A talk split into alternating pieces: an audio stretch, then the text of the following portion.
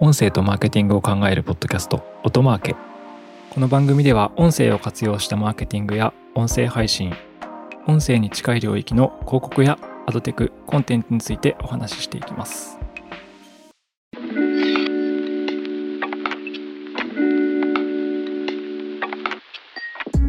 皆さんこんにちは音なるの八木大輔ですはい、今回は2023年の9月5日と6日に開催された音声や音声広告ラジオのイベントであるえーラジオデイズアジア2023の振り返り会ということで特別なゲスト2人と一緒にお送りしていきます。ということで、ボトナルのサプライサイドチームの長谷部さんと桜井さん、よろしくお願いします。よろしくお願いします。はい、長谷部さんと桜井さんは9月にですねクアラルンプールにはい出張で行ってきて、えアジア最大のラジオ関連イベントですかねポッドキャストとかのイベントに参加してきたという感じです長谷部さんはクアラルンプールのそのイベントで、まあ、登壇もしてるって感じですねそうですね。今年は登壇させていただきましクアたラルンプールマレーシアのクアラルンプールで開催された1年に1回やってるイベントですね。はい。はい、ラジオデイズアジアというイベントです。で、このイベント、我々、オトナルはですね、まあ1年に1回とか顔出してまして、で、今回は講談もさせてもらったという感じですね。何話したんですか、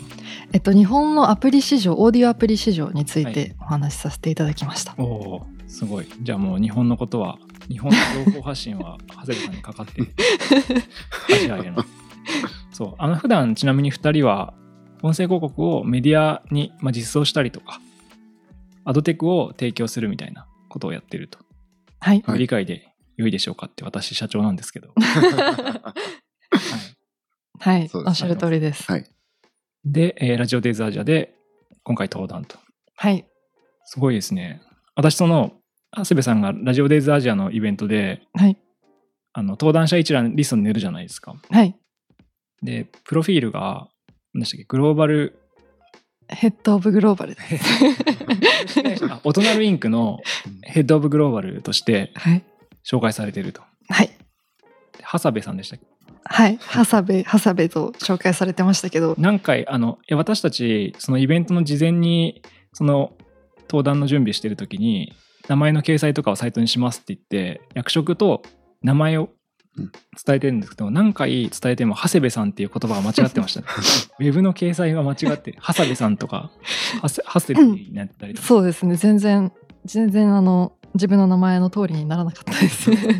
日本人の名前っていうのは難しいのかもしれないですけどそうですね。はいまああのそんなこんな で9月にそのラジオデイズアジアに行ってきたという感じですねはい。で、まあ、登壇もしてきたんですけど日本のアプリ市場の動向音声アプリ市場の動向なんかをオトナルからお話しつつ結構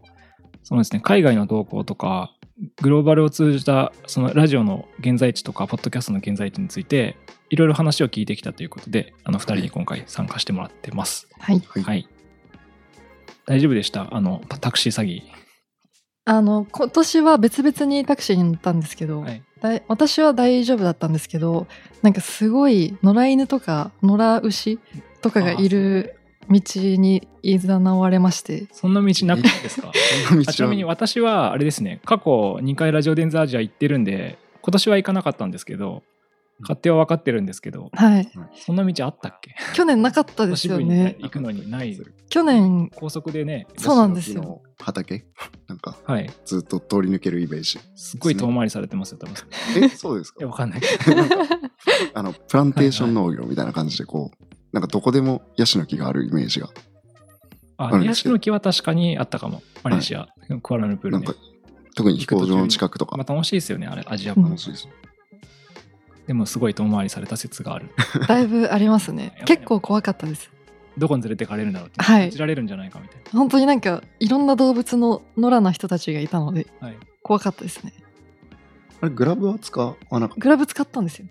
グラブ使ったのに、はいそういう感じだったんでグラブっていうのはあれですねあのウーバーですねた。そそうですそのねウーバーとちょっとあれですけど向こうは普通の人が自分の自家用車でタクシーやってるっていう、先に料金がわかるので安心ですそう。ですよねてか普通に詐欺昨年私だって詐 欺ポッドキャストでもオトマークでも話しましたけど詐欺にあったもんでめちゃくちゃ運転手と喧嘩するっていう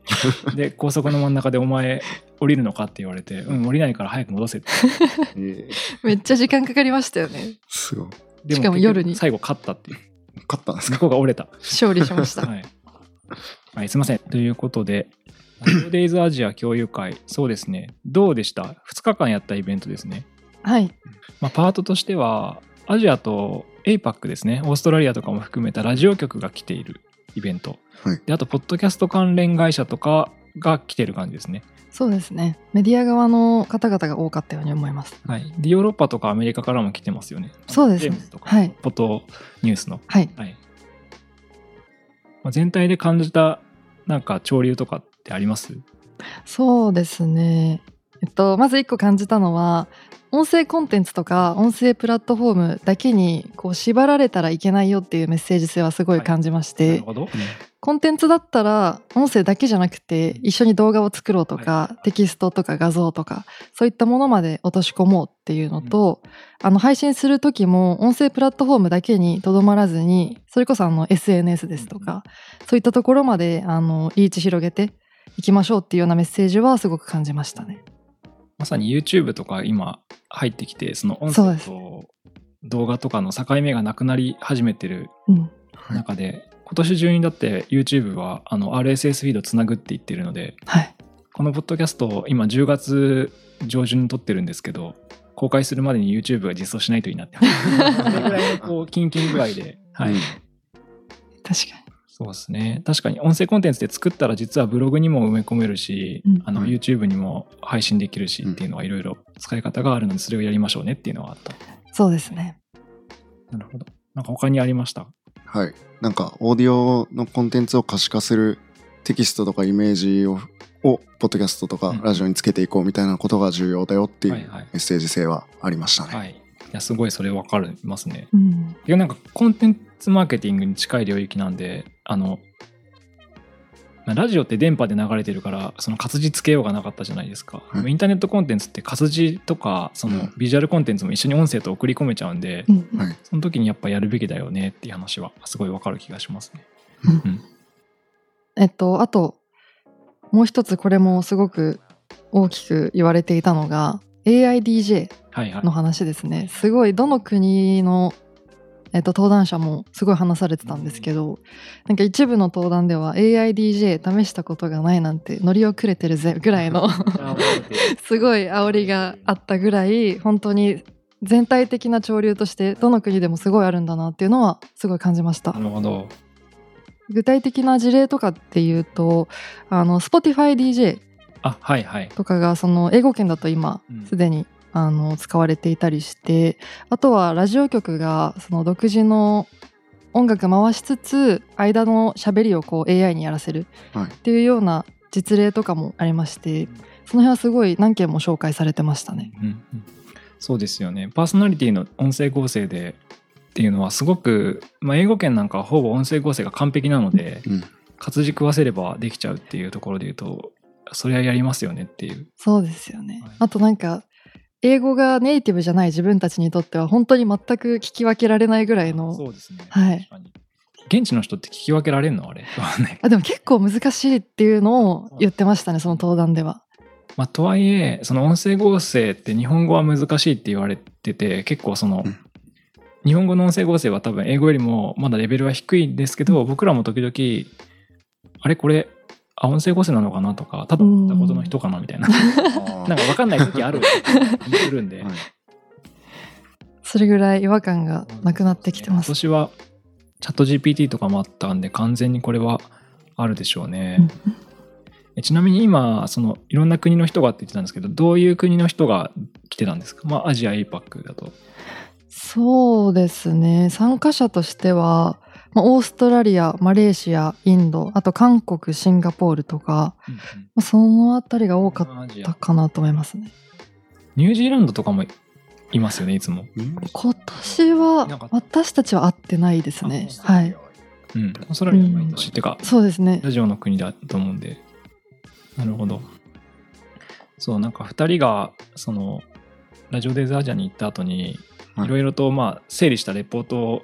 まあなんか共有してくれててはいそ。れがなんかポッドキャスト編とかうんポッドキャスト関連とかラジオ関連とかいくつかに分かれてたんでせっかくだからなんかそういう感じで聞いていこうかなと思って はい。けどはい。はい。まずはですね、そのラジオディザージアの中で語られていたポッドキャスト関連の話。はい。はい、どんなことを語られてました、まあ、どっかの国の話でもいいんですけど、そうですね。なんか、ポッドキャスト、まあ、全体的に、ここ1年間でどうだったかみたいな話が、まず、こうポッドニュースのところからあったあんポでッすドニュースのね、はいエムズさん。からあったんですけど、まあ、それで言うと全体的にポッドキャスティング収益が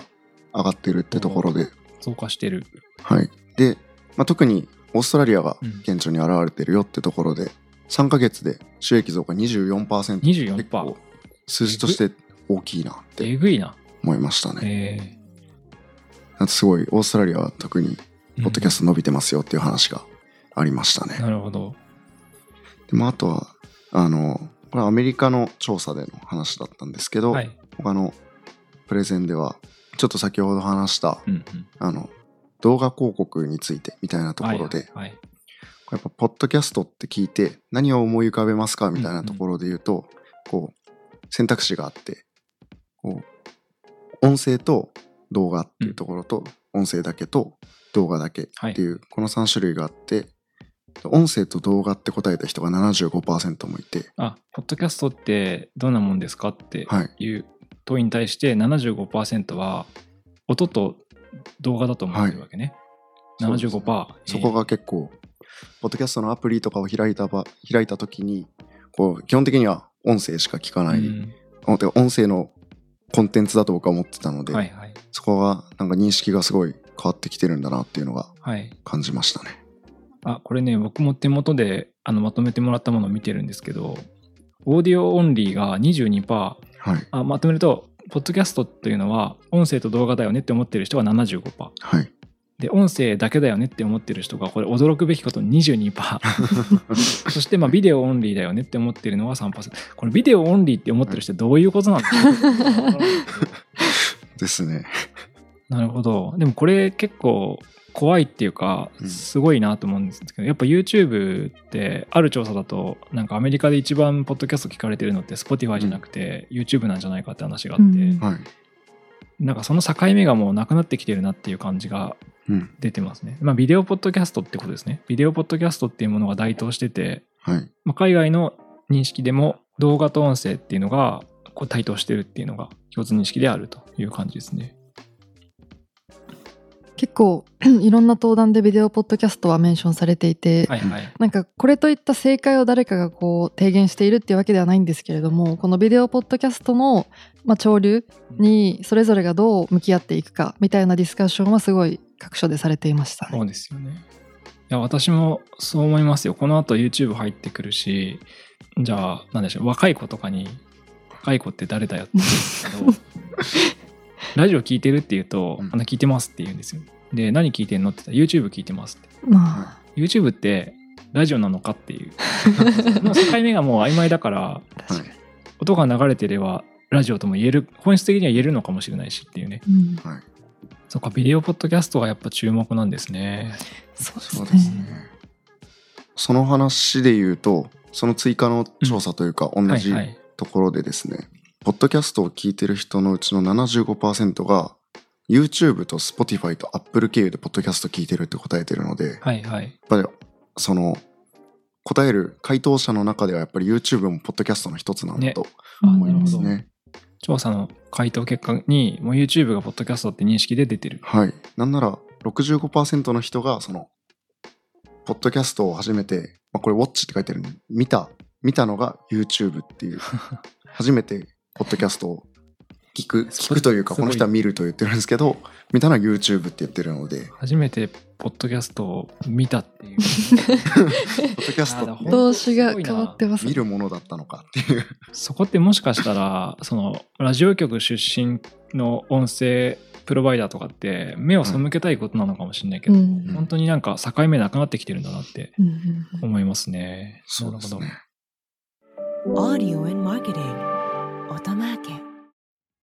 Shipping can make or break a sale, so optimize how you ship your orders with ShipStation. They make it easy to automate and manage orders no matter how big your business grows. And they might even be able to help reduce shipping and warehouse costs. So optimize and keep up your momentum for growth with ShipStation. Sign up for your free 60-day trial now at shipstation.com and use the code POD. That's shipstation.com with the code POD. あとは、ちょっとこれね、僕も資料とか、その、聞いた話とかを見せてもらったんですけど、ブランデッドポッドキャストの話もしてたんですね。はい。これはオーストラリアのデッドセットスタジオってうん。いううん会社が登壇してたの方が登壇してたんですけど、そこでブランデッドポッドキャストをうんオーストラリアでやった結果というか、はい。その効果みたいなところについて触れててうんうん。企業のポッドキャストですね。企業そうですねポッドキャストの効果。はい。で、まあ、ブランデッドポッドキャストを行ったことによってこの番組で61%の人がそのブランドのことを連想したりとか、はいね。はいブラ。ンドのことを連想してうん。であの80%の人がポッドキャストの広告を聞いたりブランドについて言及されるとその番組内でですね、言及されるとそのブランドのことを、まあ、頭に残るうん。感じっていう、リコールって書いてますもんね。そうですね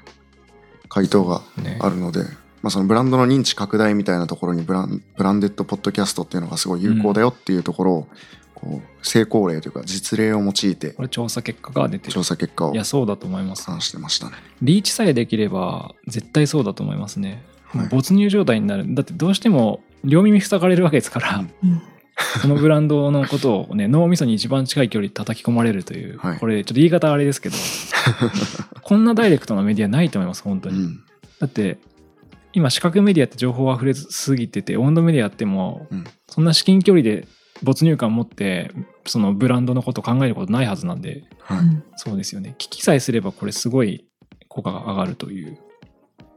ことですね。リコール80%とかなんだ。すごいな。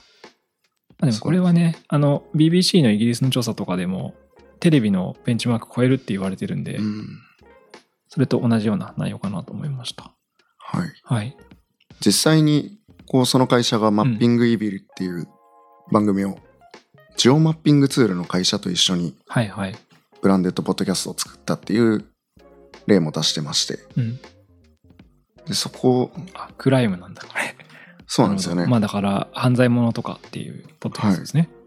なんかオーストラリアでのそのコンテンツのジャンルうん。そのポッドキャストの人気のジャンルで言うと、はクライムは結構上位に入っててなああ、やっぱオーストラリアそうなんだ。ので、えーそこでこのオーストラリアの人に刺さるんじゃないかってところで、クライムのとマッピングツールを掛け合わせた番組を作りましたっていう事例がありましてはい。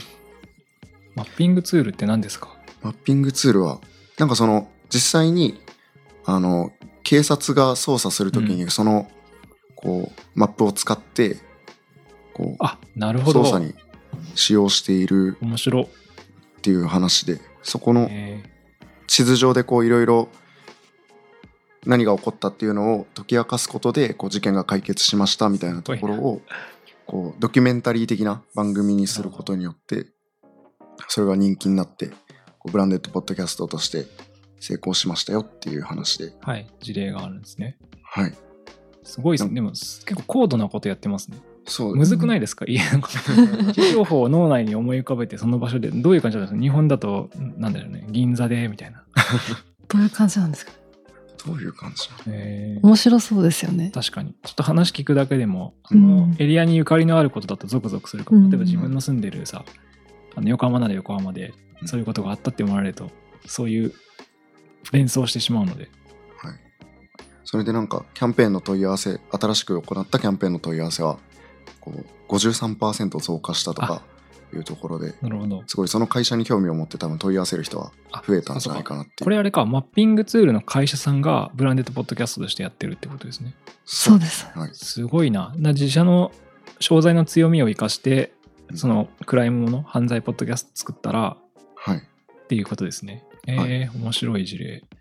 クライム系が人気っていうのが、そのオーディエンスの、まあ、何らかの調査によって分かってたみたいなので、そこと自社の強みを掛け合わせたコンテンツを企画したっていう感じらしいですなるねほ。ど。すごい結構美しい感じのうん。コンテンツですね、はいこれは。昨年も私、これ、昨年は、2022は私も、えーラジオデイズアジア行ってます。で、結構なんか、ポッドキャストの、あの、成長はどうすればいいのかとか、どうやって伸ばしていくかみたいな話って、昨年はしてたんですけど、なんかそういう話ってありました。あそういう話もありあまりしたましたうんね。うんはい、実際にポッドキャスターの方がはい。その自分のポッドキャストの例というかはい。と、まあ、あと、ポッドキャストを制作する会社ですね。うんうんがそのポッドキャストをやっぱりどうしたらこうリスナーが増えるかとか、はいはい。そういった話を、まあ、みんな共通の課題ですからね、そこ、企業も、うんはい、語ってまあまメしデた。ィアも。はい。と冒頭でもあの音声コンテンツだけにとらわれる必要ないよっていう話をしたと思うんですけれどもお同じようにその音声コンテンツの中身をどう説明するかどう説明した上で見つけてもらうかっていうところは結構今年多かったなと思っていてまあそれこそそのポッドキャストのリリーススケジュールをどうやってリスナーに届けようかとかえポッドキャストのメタデータとか SEO 対策みたいなところにも触れられていたりだとかー、これはわかる気がする。そうですねその辺あとあれですねコミュニティポッドキャストリスナーのコミュニティを作ろうとかコミュニティからフィードバックをもらってさらに改善していこうみたいなところは結構鍵としてメンションされてましたね。なんかコミュニティとか聞くと、日本だと朝日新聞社とかが、あ朝日新聞のポッドキャストだと、なんか、X ですね、ツイッターとかで実はコミュニティ作ってたりとか、うんうんうんあと古典ラジオなんか完全にあれはコミュニティなんで、やっぱそこ重要っていうことですね。そうですねなんかそれの方がこうファンからのフィードバックがあったりとかして競争ですね、一緒に作る、うん共に一緒作るに一緒に作り上げることでより良いコンテンツができますよみたいな話はされてましたね。なるほど。あと今、なんか聞いてて面白いなと思ったのは、リリーススケジュールが、うんこれね、手元でね、ちょっとメモもあるんですけどうん、リスナースポンサーの信頼獲得って書いてて、これね、私すごいわかるんですよね。いや、すいません、オートマークね、火曜日更新で火曜日じゃない時あるんですけどあの、やっぱ、リスナーさんとの約束っていうか、うんはい、をこう守守ってると、うんあの毎週やっぱそこを楽しみにしてくれる人もいるとかっていうのはをいちゃんと、そこをちゃんと伝えるのが大事って感じうだ、んなんかやっぱラジオ聞いてる人間だとねあのなんか何曜日になったらあれがあるの楽しみだなっていうのとかあるんですけどポッドキャストもだからそういうのを伝えるのが大事っていうのがあるんですね、そうですね。なるほどありがとうございますポッドキャストはポッドキャストの話いっぱいしてたでしょなんか毎年ポッドキャストの話してる 結構あの2日間あるうちの1日はだいぶポッドキャストフォーカスっていう感じでもう1日は割とラジオとかうんラジオ以外のそれこそオーディオアップですとかその辺フォーカスっていう感じでしたよね。そうですね。ポッドキャストデイって名前のコンテンツというか、うんうんラジオデイズの2日間あるうちの1日目は普通にラジオデイズやって、うん2日目はラジオデイズの中で2つの会場があって、そのうちの1つはラジオ関連、もう1つがポッドキャストだけを取り扱う。あれっあのてことは、ポッドキャストは2日間のうち1.5日やってるってことまあ、結構溢れ出てますどちらにも 本当に。ラジオ、ラジオの話すことないって いうか、いや、でも次世代結局はポッドキャストやらなきゃいけないんですねってなってるっていう。 そうですねまあラジオ局も自分たちの登壇でそのラジオだけじゃなくてそれ以外のコンテンツポッドキャストですとか SNS への展開とかそういったことも話されていたので本当に常々ポッドキャストの話はどこかでされているような状態でしたね。はいそうですよね。昨年も確か2022とかも、ポッドキャストとラジオで1日1日で分かれてた気がする。うんうんなるほど。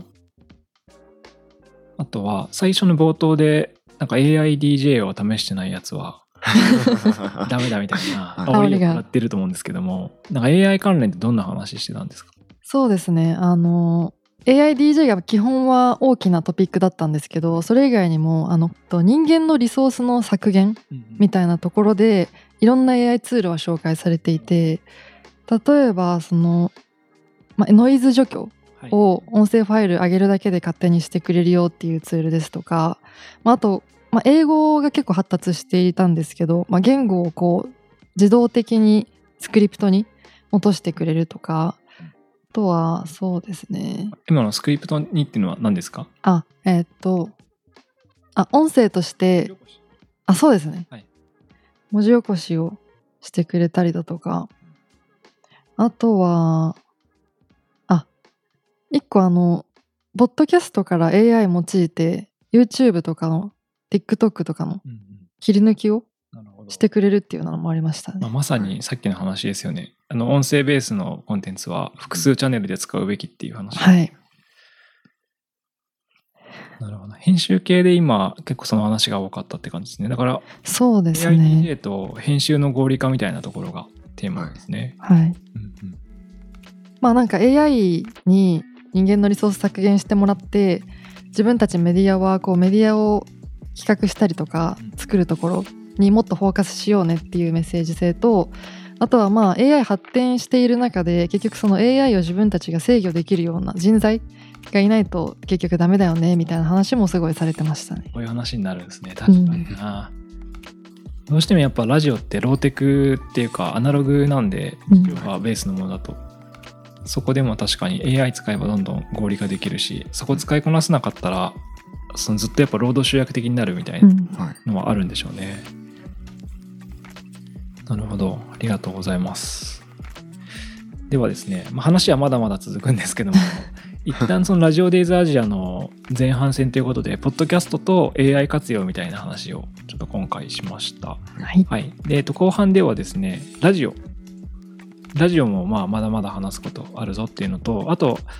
まあ、いろんな国にいたって言ってたんですけど、アジア各国の音声メディア、ラジオ、ポッドキャストの状況について話していければと思います。ということで、えー続きは後半に。はい、はい。長谷部さん、桜井さん、ありがとうございました。ありがとうございました。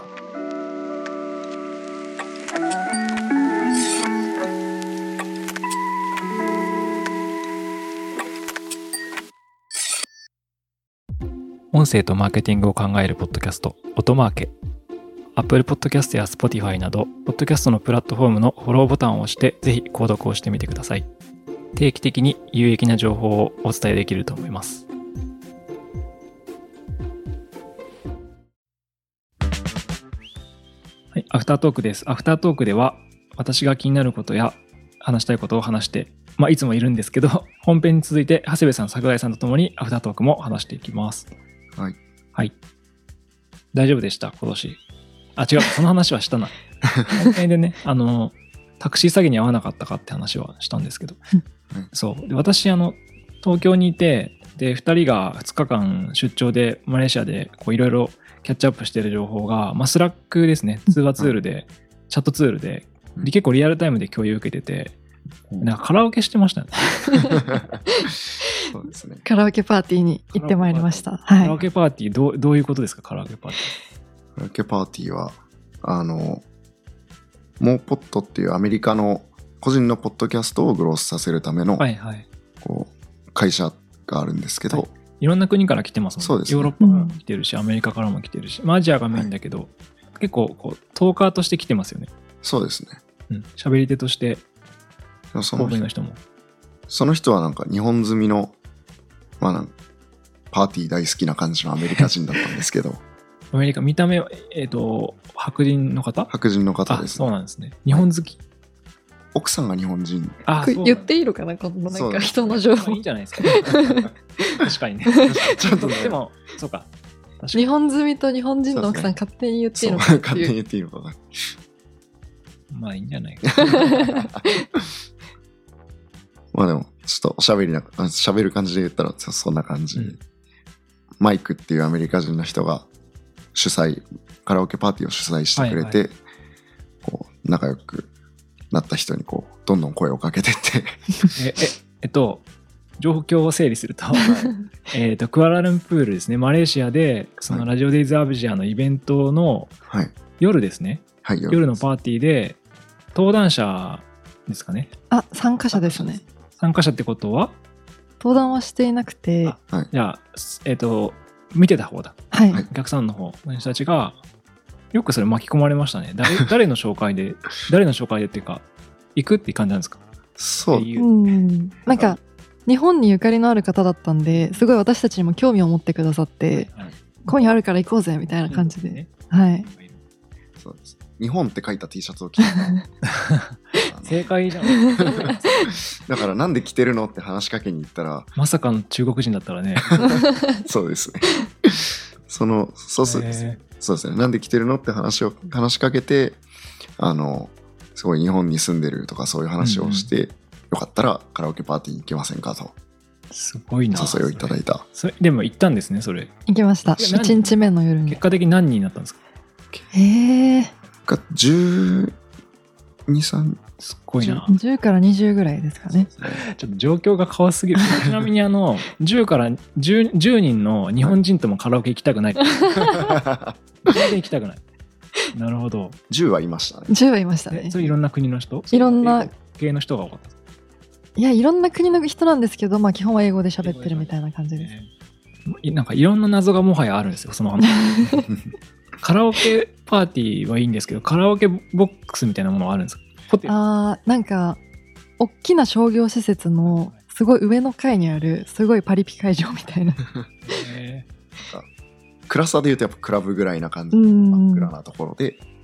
なんかネオンっぽい感じ。あえで、じゃあ広いんだ。広くて、広いです。ねそれじゃあ個、カラオケがとどりきわだる感じなんですか室なまあそうですね。うんなんかモニターがいっぱいあって、大きなモニターもあればちっちゃいモニターもあって、卓球台なるほみどたいな、あの、ビアポンの台があって、あビアポンって何ビアポンあのピンポン玉投げて並べたビールが入ってるコップに面白い。えボールが入ったら入れられた側が飲まなきゃいけないっていうはいはい。チーム対決みたい日な本感のじまま入ったビールをそうですこんなま全然、結構結構な衛生面の全然床に落ちて、みんな靴で移動してるところが、確かにコロナ禍どこ行ったってそんな、えー、それでまあいいですよその環境は分かりました、はいはいでなんかビアポンってカオスな会ビビールをピンポン玉を飲んだビールを飲むっていう罰ゲームがある場所ってのは分かったんですけど、ん何を歌うんですかボンジョビとかあーでも結構みんな自由に自由に。自分たちの知ってる曲とか、まあ、洋楽だったらみんな知ってそうなところと中心かでしたあねでもそこは気を使うんだよカラオケなんだみんなあでも日本曲の有名な曲も何曲か何ですか鬼滅の刃いやえっと残酷な天使のテーゼとかそれ有名なん だすごいななんか演歌系歌いましたよえねちょっと待ってそのざ残酷な天使のテーゼは、はい